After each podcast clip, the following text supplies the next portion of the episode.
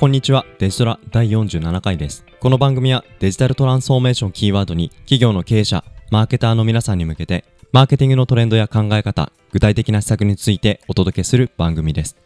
お送りするのはデータアナリストのクリス・飯沢と、マーケターの粗下ひろとです。本日もロサンゼルスと東京をつないでお送りします。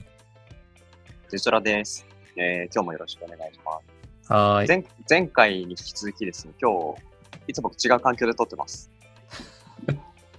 iPhone で撮ってます。iPhone？いつもより音がいいんじゃねえかっていう説もクリスから聞こえていや、音は微妙っていうか、微妙ではないけど、あの、変わらない。変わらない。多分マイクの位置でだいぶ変わるし、そういうことか。そうそうそう。で、画像すげえ綺麗。画像は綺麗なんだ。うん、半端ない。ポッドキャスト番組なんで音が良くないとやっぱね、意味ないですね。うん。うん。そうです。今日はちょっと PC を持ってき忘れてですね、途中で電気屋行って、このイヤホンを買って、それで。あ、買ったやつなんだ。そう、それで30分入るの遅れちゃったんですよ。申し訳なかっあ、そうなんだ。た。はい。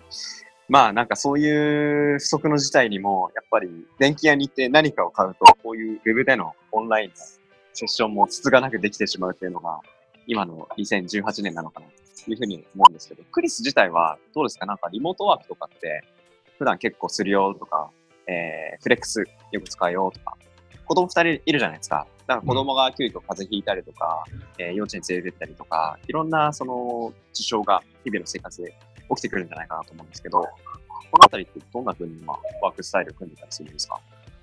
うん。あのー僕が働いた会社はほとんど全部家から働ける環境があります。へー。ちなみに僕が16年前に入社したはい。あの、メリル・リンチとかでも、当時でもラップトップくれて、家から働けるっていう、画期的だった気がする。めちゃめちゃ画期的。2002年ぐらいでしょ？だって。そうそう、そうそう。僕は、それは画期的だと思わなかった。当たり前だと思ってたの。そうそうそう。あ、こんな、かあ、家、じゃあ家からちょっと、ログインしてちょっとこれ、問題あった時に入りますとか、うんちょっと、家からやるっていう。自分からはこう進めてやらなかったけど、うん。あんまり考えてなかったから、で、ある、ね、10年後とかになって、なんかリモートがどうのこうのとかさ、うん話が熱くなって、世論でね。え？逆にえ？って、なんでこれが当たり前じゃねえのと。ラップトップってそのものたそのためのものじゃないのと思って。なんか移動、移動して外で使うためのものでしょって。そもそもラップトップって。っていう感じだったの。そう、リモートやらす、やりたくないんだったら、そもそもラップトップ支給するなって感じで、っていう考え方だったから。そっか。なんか今の話聞いてると、iPhone とか iPad がこう、まあ数年出てきたがゆえにリモートが一気に進んだ感じあるんですけど、なんかそもそもラップトップが出てきたもう15年以上前から、そういうことはできたんだと。そうそう、特に日本の回線早かったね。当時からでも。日本の会社が早かった。回線、あの、あ、回線ね。YahooBB だったっけ？なんか覚えてないけど。うんそうだね。あと、メルリンチっていうのは日本の法人だもんね、クリスの場合。そうそうそうそう、日本で働いてたから。でも今聞いて思ったのは、その、金融系って一般的にセキュリティがものすごく基準として高いって言うじゃないですか。だから、オフィスで仕事を基本的にしなきゃいけません。社外に情報流出っていうまあリスクがあるので、持ち帰りはあんまり推奨しませんっていうような、えーことがよく言われるんじゃないかなと、そのふうに思ったんですけど、メルリリンチの場合は、もう当時からリモートできますよっていうことを歌ってた。うん。あの、あんまり詳しく考えてなかったから、今、うんなんかテ、テクニテクニカと聞かれてもわかんないと思うんだけど、確かにログインするときにはこう、なんかこう、キーがあって、毎毎回こう変わるみたいな暗証番号。はいはいはいはい。そうそうそうそう VPN そうそうそうそう。そういうのあったしド、うん。そういうのあったし、なんか入ったら入ったで、逆にサーバーにログインしないといけない環境だから、そうそう、逆にインストールされてるアプリがそんなになかったし、うん。それは当時ね。で、さすがにこう、あの、最近の会社に入ってきて、うん。そうそうなってくると、ラップトップは自由に持って帰れます。うん。あの、そう。いや、会社によってはそのセキュリティの良し悪しは違うんだけどね。うん。そうそうそう。なるほどね。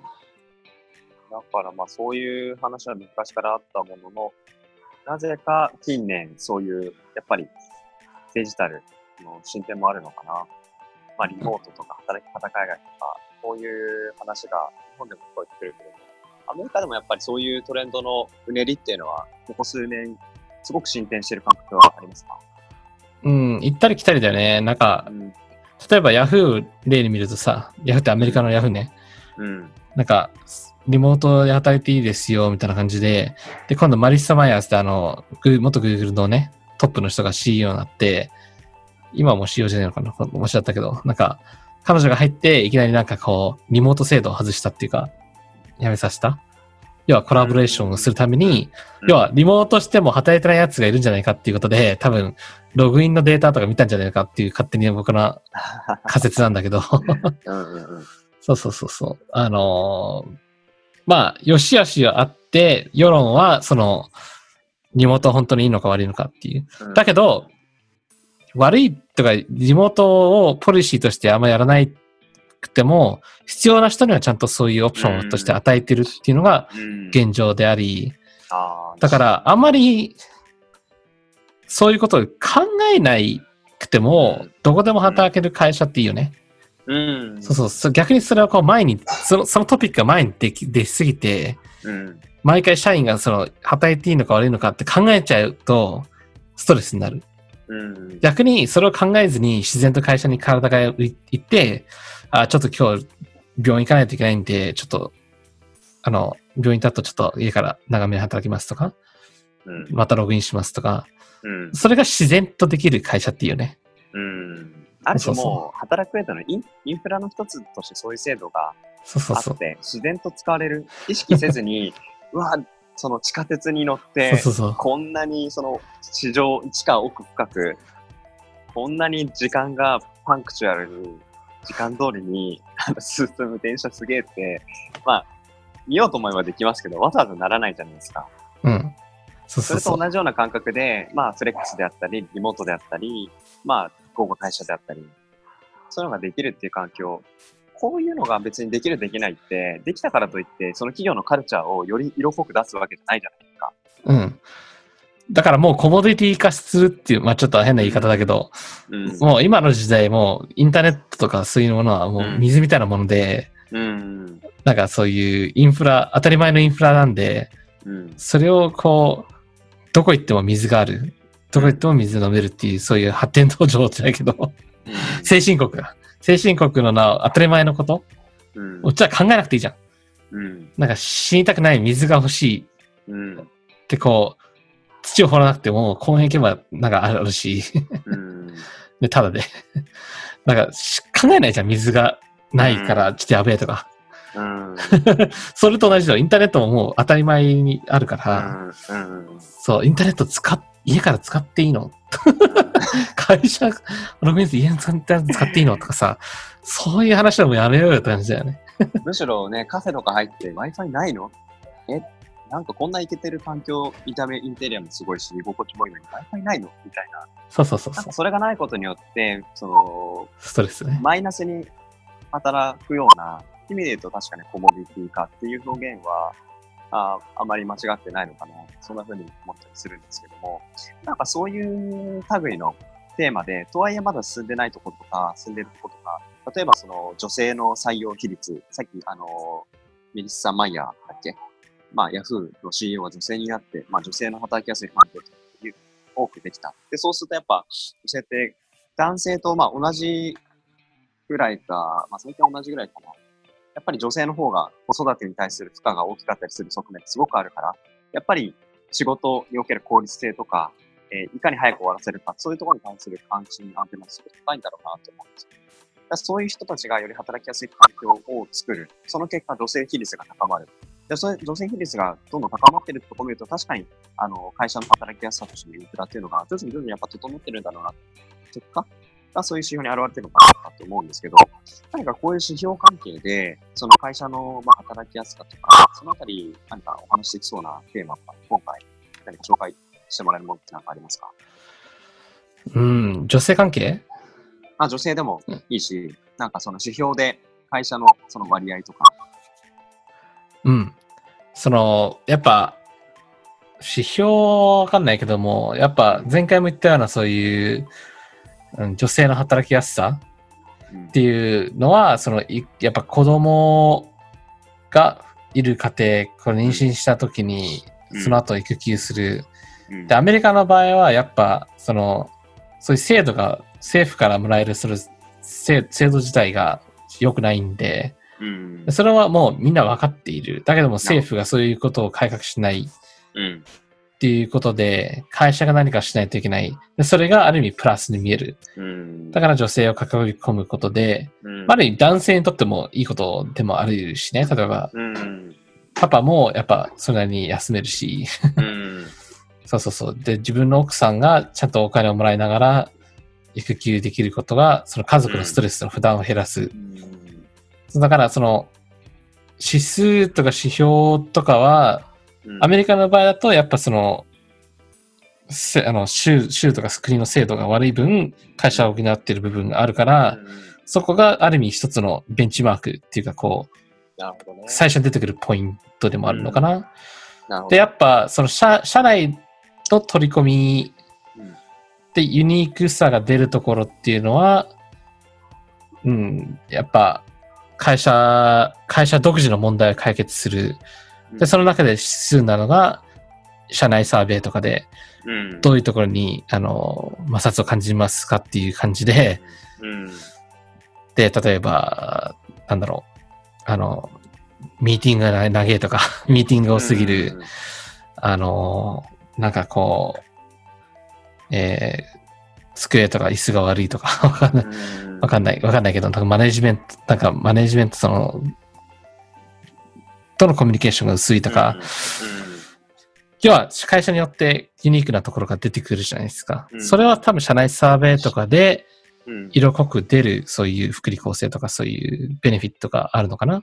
うん、なるほどね。そうそでそういう指標とか、まあ、取りながら、何かその会社のカルチャーをよく改善している会社もある、そうでない会社もあるのかなと思う。僕がかかってる会社でも、社内サーベイを、まあ、四半期に一遍ぐらいかな、取ったりして、まさにそういう、えーまあ、上司のコミュニケーションどうですかとか、働きやすさってどうですかとか、なんかそういういくつかその会社が知りたいと思ってる項目の質問がよく来るんですよね。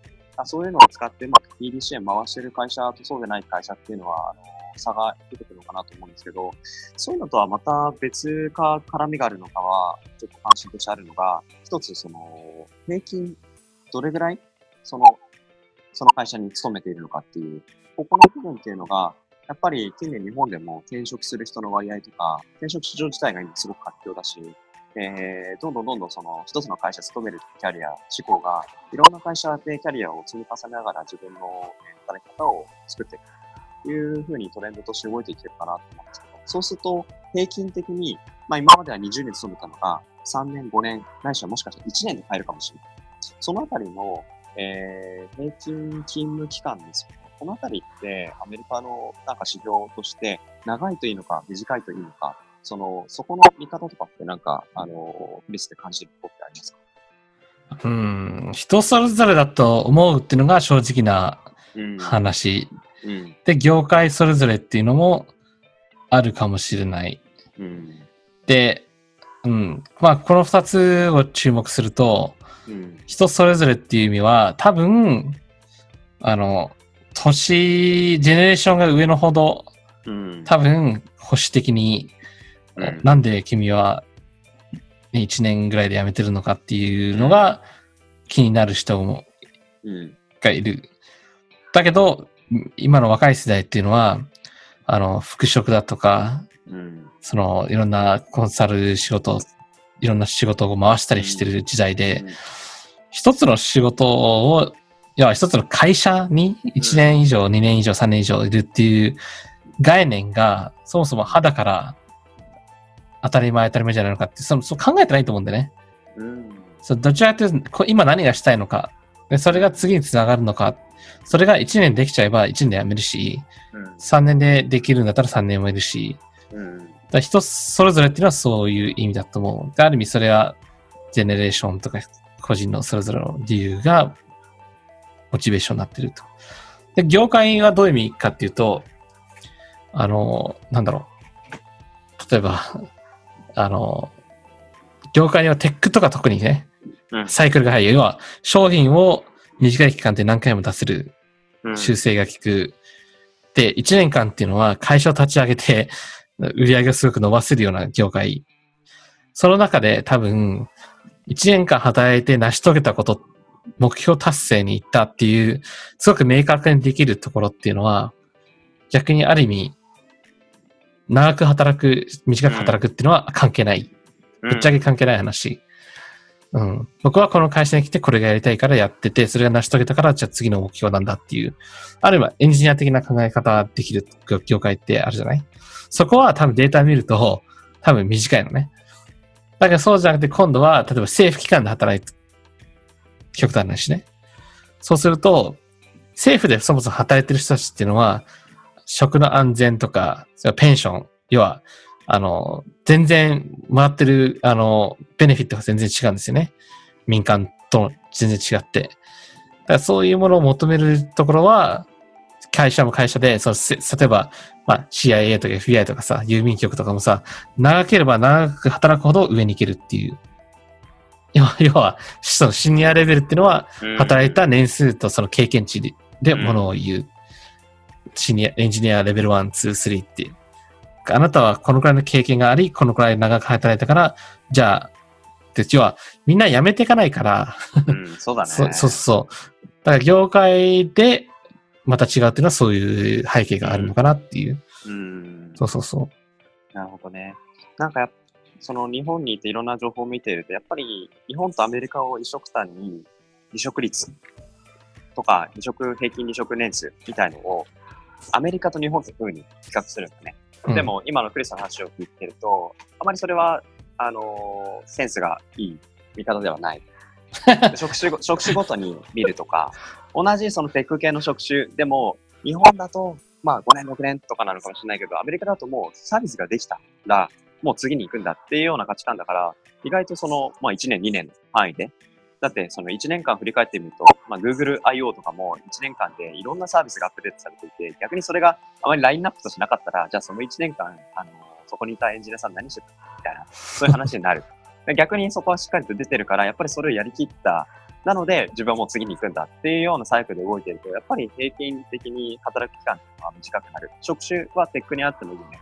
っていう、テック同士で比較するんだったらすごくセンスがいいなと思うものの、なんかサムアップで全体の国として比較するっていう傾向が僕のなんか情報、のなんか記事をいろいろ見てると、あの感じるなっていう見方なんですけど、やっぱりセグメントきちんとして、そのセグメント一個一個を突合して比較しないと、やっぱりいいインサイトって得られないんだろうなって思ったのが今話聞いて思ったところですね。うん。やっぱ、そうそう、その通りで、そのデータ見るとですね、ウーバー、まあこれあの、ビジネスインサイダーっていうはい2018年4月のデータですですけども、うん。この人たちの話っていうのは、あの、 LinkedIn ってアメリカの、あの、社会人向けのソーシャルメディアみたいなのがあって、うんで LinkedIn 曰く、その、自分が何年からいつまで働きましたっていうデータが出てるわけよ。プロファイルとして書き込めるじゃない？へそのデータを読むと、大体平均的にこの社員はこの会社に何年いたかっていうのがわかるわけよ。ーうん。ね。そのパブリックでさ、うん検索して見ていけばね。なるほど。見えるわけよ、そういうデータが。もうすでに、 LinkedIn とかでは。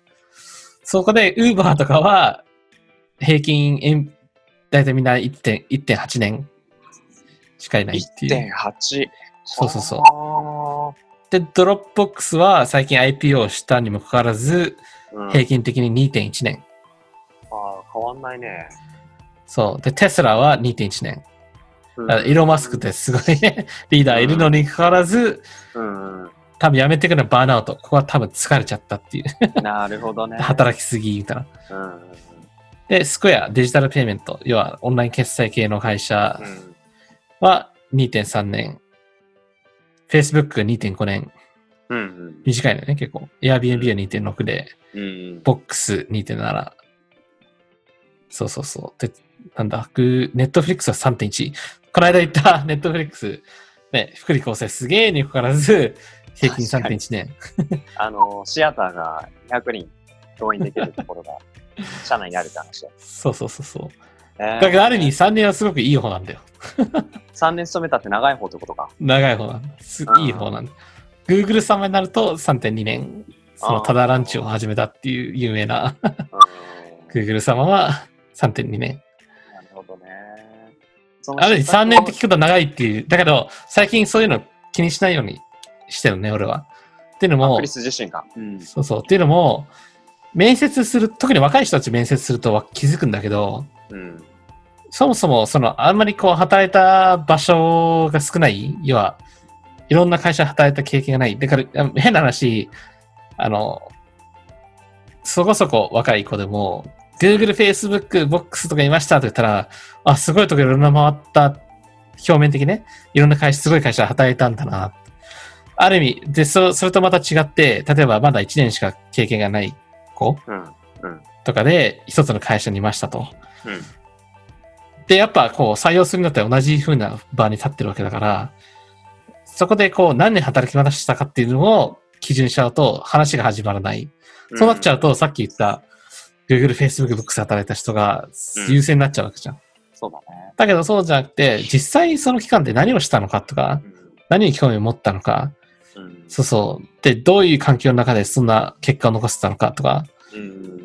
そう、そもそも二人とも結果出したら、どういうふうに結果を出したのかっていうことを話してなると、意外と、あ、別に一年でしか働いてないこの子でも全然いいんじゃないと思え思えることもあるし、そういう会社の名前関係なく、年数関係なく、うん。そこから質問問うと、できる人できない人ってすごくパッて目につくっていうか、こうすぐわかる。なるほどね。そうそう。見るだから最初うんうん。最初、そうあの、最初からその1年しか働いてないからダメだって、こう、履歴書をポイすると、損することになるよ。うん。そうだよね。逆にだからその短い期間でも、ね、Facebook のあるこの新しい機能を作る、そのプロジェクトチームで何かやってたみたいな話で、そのサービスがすごく話題になってるとしたら、それはね、いや、1年とかはダメだっていうふうに切切ってしまったら、すごくもったいない人材だってことだってあるわけですよ。そう、そう、うん。その通り。うんだってあの、せ専門的に1年の間にでっかい問題解決しないといけないことで、まあ、例えば、セキュリティインフラを立ち上げるスペシャリストかもしれない。うんそうですよね。そしたら1年間で何もなかったインフラを0から100に持ってって、それを6ヶ月以内でやったら、うん会社にとってのコスパはすごくいいかもしれない。この人が。めちゃめちゃいいでしょそうそうそう。で、その人は、まあ、その後もっと課題があって、いいうんオプテュニティがあれば残るだろうし、そう、すごいことを成し遂げた後に、う。うなんかいきなり違う会社からいいオファー来たら、だから、社員はアスリートとして見ると、うん。ごもっともの話だよね。いやー、そうだね次の貧弱チームに行って優勝にも、うん持ってくるってな。うん。そしたら別に年数と関係ないよね。まさにまさに。ねえ、なんかさ、我我々、クリスも僕もサッカー好きだけど、なんか優秀な選手って若い時に、もう短い期間で、1、2年で、そのシーズン通算15ゴールとか、10ゴールちょいぐらい取って、で、その出場時間短いのに、このパフォーマンスはすげえなっていうので、借り取られて上のチームに行くみたいなのあるじゃないですか。うん。でそれって別に一つのチームに長く5、6年、10年とかいて、ね、あの、そういうステップアップしてるわけじゃないので、なんか、すごくビジネスが、やっぱりアスリートの人たちと同じような市場環境になってきたり、やっぱりやっぱ戦いなんだなっていう、そういうところですよね。その通りだ、その通りだと思う。そうですよね。わかんない。まあ、また10年振り向かえた時に、うん。僕らが言ってるこの価値観っていうのもだいぶ変わると思うし、そうだね。だから、ほな将来から見ると、うん。どうだろう、今こだわってる部分っていうのは当たり前になるうん。かもしれないし、まあ、どうでしょうね。うんいやーなんかこれ難しいですね。その、まあ勝利を第一義とするのか、なステップアップとかビッグカーブに行くことなのか、それとも一つのクラブで、えー、あの、ユース世代からコツコツとその一つのクラブの、えー、DNA をしっかりと自分のものにして体現し、そのクラブの伝統を一つ作りながら次の時代に、その、掛け渡しをしていくっていうのは、まあ、ある種、あの、イニエスタ、ヴィッセル神戸に来た イニエスタって、バルセロナの、やっぱそのカルチャーの一部じゃないですか。まあ、彼はやっぱり、相当、もう、プロ中のプロではありますけれども、まあ、その一つのクラブにずっといて、で、歴史を、歴史と成果を出すっていうのが美徳だっていう考え方もあるし、うん、彼のブランディングだよね、それはう。ん、シャビもそうだけど。そうだね。まあ一方で、クリスティアーノ・ロナウドは、あリスボンからマンチェスター行って、レアル行って、イベントス行って、まあ彼もプロフェッショナルだし、いろんな、まあキャリアの積み方があるなと思うんですけども、やっぱりその、ちょっと難しいですね。ちょっと話が前後しちゃいましたけど、長い期間でその成果を出すことが必ずしもいいというような考え方ではないと見ると、ちょっとまあ仕事の話にぐっとまた話を戻すと、まあ面接とかでやっぱり履歴書を見るときに、なんかそのキャリアすごいジョブホッパーってよく言いますけど、1年2年で次から次へと変えていくっていうところはネガティブに見られる傾向ってすごく日本だとあるなと思って、ジョブホッパーとか調べてよく列級席地出てくるんですけど、なんかそこに対しての見方って必ずしもネガティブなことばっかりじゃないんだなっていうような視座、視点っていうのは一つ、うん、見なきゃいけないポイントなのかなって気がしましたね。うん。それは確かにあるね。うん、特にジェネレーションの違いで結構その色が濃く出る時もあるし、うん、うん、その、またやっぱ日本とかものづくり的なこう DNA があるんで、うん、職人的なこう DNA があるから、はい。やっぱこれをこう制覇しないといけない、これマスターしないといけないっていうのが、うん、ある意味日本人のその気質みたいなのがあるじゃない、うん、ドイツ人もそうだけどさ。はい。だからその気質自体がこう現れるっていう部分はある意味それもカルチャーである。うん、だから決してその悪いことでもなく、ある意味そのどういう問題を解決するのにどういう能力が必要なのか。うんそうそうそう。だからアメリカの場合はそのジョブオープニングがあって、それに経験ある人を入れる。日本の場合はそのポテンシャルのある人を育てていく。雇って育てていくっていうのがこう DNA にあるから、うん、だけど、社会的にそれがどんどん変わってくきてるっていうのが、現実、日本でもあるわけだから、うん、だから、そういうのを、こう、そういう人たちと付き合っていく、付き合い方っていうのを上の人も学ばないといけないし、下の人も学ばないといけないし、うん、ある意味、このデジタルがリモートで働ける環境ができたら、うん、じゃあ、もっと複雑になるよね。なんか、全然ジェネレーション違って価値観の違う人を今度こうリモートで働いて、働かないといけないかもしれないしっていう。だからすごく複雑な社会にもある。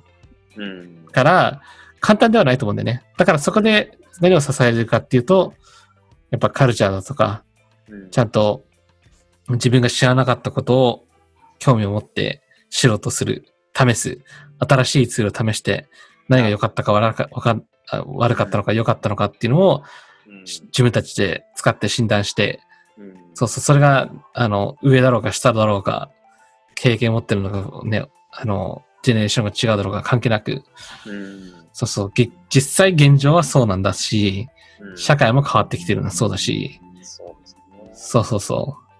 だから、そこだよね。なんか自分が当たり前だって思ってることに、その違いを問いかけてくるような人であったり、キャリアであったり、情報であったり、サービスだったりって結構いろいろあるじゃないですか。うん、で、それを、まあ、アレルギーで、えー、少し排除してしまうのではなく、なぜそこに違いがあるのかなっていう風な形で一旦受け止めてみるっていう、このなんかマインドが一つ大切な要素としてありそうですよね。その点は日本によってもアメリカによっても変わらないというか。うん、変わらないですね。やっぱ、うん、その違いを楽しめる人材にな,、なりたいね、自分も。そうですね。うん。やっぱ、やっぱそういうのをこう気嫌いすると、今度は逆にアレルギー、さっき言ったアレルギーみたいになるわけよね。うん、なんか指摘されると、いやーってこうディフェンシブ、保守的になってね。うん、そう、もしくはそれを、あ、そういう考え方があったんだ。それナイスと試してみるっていう人とだいぶ違うよね。違いますね。僕最近そのトピックですごく後悔してるというか、あ、これやっちまったなっていうのがあってですね。うん、あの、RPA ってテクノロジーあるじゃないですか。うん。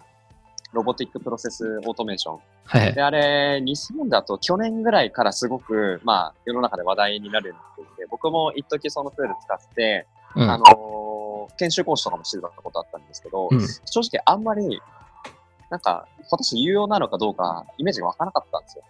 うん。で、うまく使えるイメージなかったし、こういうのって結局ツールばっかりが先行して、みんな導入したけどうまく使いこなせないんだろうなとかっていうふうに思って、もうそれっきり技術のアップデート、僕の中で終わってたんですよ。で最近は割とクラウド RPA とかっていうのが出てきたりして、なんか、うん、あ、なんか市場として少し成熟してきてるのかなとか、またなんかトレンドとして変わってるところが見たりするので、なんかこういうところって、ある種僕自身がアレルギーでその排除してしまったところと世の中のトレンドの、なんでしょう、すれ違いというか、あ、これはなんかちゃんと一度向き合って、もっとじっくり見てみる価値のあった、あの、テーマだったのかななんて。まあ、果たしてそれがどっちなのかっていうのはわかんないですけど、まあ、あの、やっぱりアレルギーになってしまうっていうのは、人間誰しもいろんなところであるのかなって。それは一つ反省だった、まあ、そういう、やっぱ鵜呑みにして、印象だけであのジャッジしないみたいな、そういう違いを楽しむ、新しいものを楽しむっていうことを、やっぱり日頃から持っておくことって、改めて大事な、そんなふうにも思ったお話をちょっとしてみました。という話ですが。まあだから、そういう、なんか、ね、新しいことを試させてくれる会社と、うん。やっぱそうじゃなくてっていうのが大きな違いで、それが流行流行んなくても、うん。そうある社員が思ってることをこう形にしたいっていうことをサポートしてくれるうん。環境づくりが大事だと思うし、うん。最初からそれはならダメだとか、うん。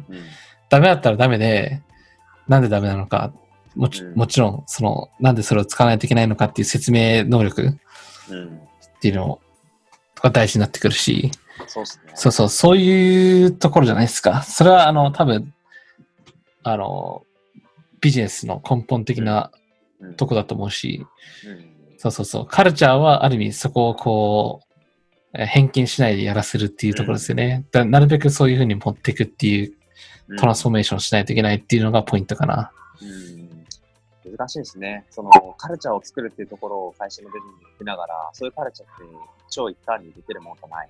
で世の中いろんなその芸術、テクノロジー、サービスが出てきて、それにもアップデートしなきゃいけないけど、本当に作らなきゃいけないものは、やっぱり確固たる、その変わらない価値だったりみたいな。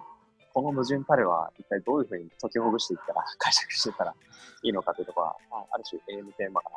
そんなふうにうん。思ってます、あの、ソシーはやっぱ、ま、コンサル会社とか働いたことあって、うん。あの、長時間労働とかもあって、今はなんか、記事とか読んでると、長時間労働はもうクールじゃないとかさ、あるね。っていうのがこう、出てくるんですけども、うんな、何がクールなんですか、日本では今。なんですかね、仕事を、僕僕個人の主観ですよ。仕事をやってることと、それをなぜやってるのかっていう、そのやってる自分を話すことに自分自身がどれだけ納得感を持ってるかっていうところの基準で人から見られたときに、あ、この人は、あーその人と比較せずに自分なりに納得した、その職ができてるんだなっていうことは僕にとっては結構クールだなと思いますね。本なの当で、コンサルタントとかデジタルとか全然関係なく職人をやっていても、そういうストーリーが語れる人はすごくクールだなと思うんですけど、そういうストーリーを語れるためには、やっぱり間というか空白というか余裕がないと、日々の業務だけで、あの、時間が過ぎて終わっちゃうと、自分何が好きだったっけとかいう話できないじゃないですか。だから残業時間は減らさなきゃいけないし、減らした上で、ただ自分自身の価値観を通って、自分のやっていることと目指しているところの、やっぱ不一致点をどう埋めていくかっていうことに向き合ってるっていうのはすごく僕にとってはクールですけどね。うん。なんか、その某コンサル会社、アクセンチャーではさ、もう某じゃねえんだけどさ、はい。これ日経 BB.COJP で読んでる記事なんだけど、はいはい。そう、長時間労働クールじゃないっていう取り組み、うんやっぱ多分労働時間が長いっていうことで文句があったり、ストレス感じてる社員もいたんだろうけど、はい。その、やっぱリーダーのコミットメントの改革とか、うん。あの、その、こう、その、要は、指数とか、その、最優先数の課題に対してのうん評価基準、その、何が、こう、効果、効果を測るかな。うんあと、テクノロジーのし仕組み化とか活用。その文化、風土の定着化、要は文化を変えるみたいな、今今回のテーマなんですけど、要はその、これでクールだと思ったのは、もう、例えば社内でも大切な人に感謝を伝えるキャンペーンしたりとかね。。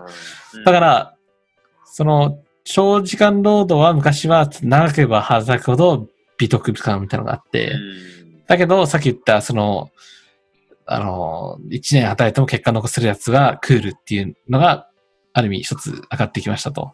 うんそれ以外に会社として、まあ、働くものとして、その、なんでしょうね。その働きやすい環境、そのカルチャー的な部分で、なんか、シェアできることあるかな。特にこの、某、某コンソール会社で働いた人間として。うん、働きやすさね。なんだろうな。血を吐くぐらい働いたんでしょ？そうですね。まあ、あんまり今この立場で、昔の会社の話をしても仕方ないんですけど。昔ではなくて、例えばそこで得た経験をもとに今後考えると、うん。どうなんですかね？でもやっぱり、今も昔も変わらないのかなと思うのが、やっぱりお客さんに対して、どこまで価値を出せるかというところに対して真摯に向き合い、自分自身今できないことでもキャッチアップして、なんかその価値と感じてもらえる形を見出すところに対する飽くなき執念。これについては、やっぱり今も昔も一緒だなと思うんですよね。そこについては、やっぱり、あの、いかに残業時間がなくなっても出さ、出し続けなきゃいけないところだと思ってて、そこはやっぱり、えー出ていればクールだし、そうじゃなければバットだしっていうところはありますよね。だからそういう DNA っていうのは僕はやっぱりこの会社にいたことですごく、身についたというか、自分にとって大事なうん。価値観として、今も体現しようとなるほど。そのし、てますけどね。ソッシーがそのいいと思ったカルチャーをそこで、うん、そうですね。た多分その悪いところを解決しようとするこの記事によると、うん。その会社の風土良かったみたいですよね。で、やっぱうんそこの社内の、あの、大切キャンペーンじゃないけど、うんなんなんだこれは、その大切な人に感謝を伝えるキャンペーンっていうのがすごく社員同士でヒットしてるのには、多分そういう文化的何か良かったっていうのもあるんだろうね。うんそこでみんな残業しても、客お客さんに相手のする気持ちがあったと。うんで。僕、ここで注目したいのは、うん。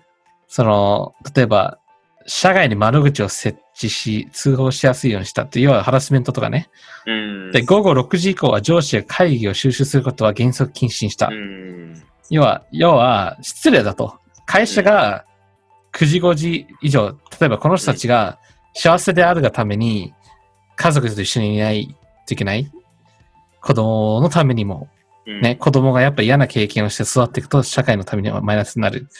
うんそういう、まあ、これちょっと細かすぎな例かもしれないけど、まあ、と要は、要は会社が6時以降ミーティングするのは失礼だと。ある意味、うんビジネスマナーに反すると。うんだから、それやめようっていう。これをトップダウンの決定だよね。うんで、在宅勤務制度を全社に交代するというアンフェアなことをしない。誰でも OK ですよっていう。そうそう。で、ちゃんと優れた実践をしている社員にはちゃんと表彰する。要は評価をする。うんうんで、生産性を上げるためのツールやノウハウを共有する。このチームだけその生産性を上げるようなツールを導入だけじゃなくて、うまくいったものは会社全部に取り組むっていう。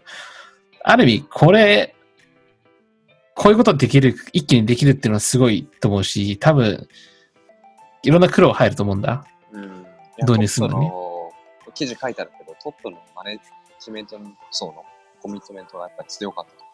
彼らが絶対やると。うん。うん。これ、これだよね。日本に必要なのは。うん。って思うんだ、僕の。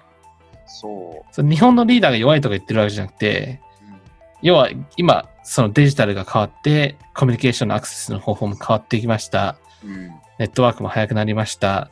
災害があったり、台風があったり、暑くて会社に行けません危ないと。6時以降にね、あの、ミーティングしちゃいけませんから、なるべく8時間以内に成果の見なるような、こう、働き方をする、ミーティングを減らす。うんそこで自然と、やっぱこういうコミットメントが出てきてもおかしくないと。うん。こう、だから、政府が、に、に頼るんじゃなくて、会社の中でできることっていっぱいあるなっていう。うん。うん。それがある意味会社だけじゃなくても、一つ一人のリーダー、下からのリーダー、上からのリーダーでもうん変わるものがあるのかなっていう。そうですね。やっぱり会社として存続の危機にやっぱ向き合ったことが契機となってこういう動きが出たっていう話なんですが、会社の存続の危機にさらされてる会社って決してあの少なくないんじゃないかなって気がするんですよ。んだ会社の危機、うん要はそなの、まあ、人の人材獲得がなかなかできないとか、この先の売り上げがなかなか見込めないとか、そういったあの危機的状況とか、新しい市場を作っていくところのドライブかけられるっていう人材がいないとか、なんかそういうところをやっぱり危機として脱却しようとした時の、やっぱトップのこういうカルチャーをいかに作っていくかっていうとこのコミットメントこのパッションとか意気込みとかってね、やっぱり必要不可欠ですよね。そうだね。だからある意味日本がこう、変わんないといけない、そういう少子化の問題もあり、うん。やっぱ変わんないといけないとやっていけないっていうそうですね。危機に直面してるから、うん。ある意味変わり時でしょうがなく変わらないといけないから、そうなんですその変な期待感じゃなくて生きていくのには変わらないといけないっていう状況に立つと、うん。すごいポテンシャルを感じる国だと思うんだよね。そうそうちょそう。ちょっと一瞬ストップしていい？うん。電池がね、切れそうなので、大丈夫大丈夫充電器を充電器をつけます。そうです。うんク。リスが言ってくれたように、やっぱりリーダーシップが一つ変わると、やっぱ会社のカルチャーとか変わったりし、開発すると、やっぱり今、最新のテクノロジーとかをどう使っていくかっていう話を通じて、ビジネス課題、働く環境の変化、こういったところを先導できる人の人材がやっぱり求められるのかな。逆に、ここが、あのそういう人が増えていくと、まだまだ、その、高度経済成長が終わり、えー少しどんよりとした空気の中、平成が終わろうとしてる日本だけど、新しい言語がね、スタートして、えーまだまだ人口減だとかって言ってるの関係ないと。人が少なくてもいる人の質が高いんだというような形で盛り上がりがやっぱ世界の中の日本っていう感じで、で、世界からいろんな人が集まってくる、そういうサイクルができていると、まあ、クリスも日本で働くように楽しい環境が待ってるんじゃないかと思ったりします そう。まずね、うん。うんまあいろいろ頑張りましょう。まあ、まずは、今日ちょっとこの後、クリスは、あの、自分の会社の新しい新サービスが始まるということなので、今夜は遅い、遅いお仕事がまだ待ってるそうですね。そう。はいそんな感じで、ちょっとうん今日はこの辺で。やっぱね、自分のことはなかなかね、改善しづらいですけども、やっぱりこうやって発信していくことで自分の身を整えるという習慣を我々も作っていけたらいいんじゃないかな、そんな風に思います。そうですね。うん。面白かったねうん、うん面白かったですね。はい。長丁場になりましたが、また、あのーこういうテーマを使っていきたいなと思いますので、次回もお聞きいただけたらありがたいです。ありがとうはーい。お疲れです。ございます。デジトラ。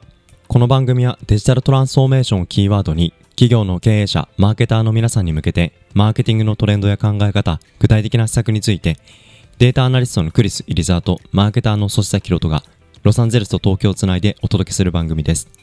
詳しい情報や番組に対するお問い合わせなどは、ttoran.net までお待ちしております。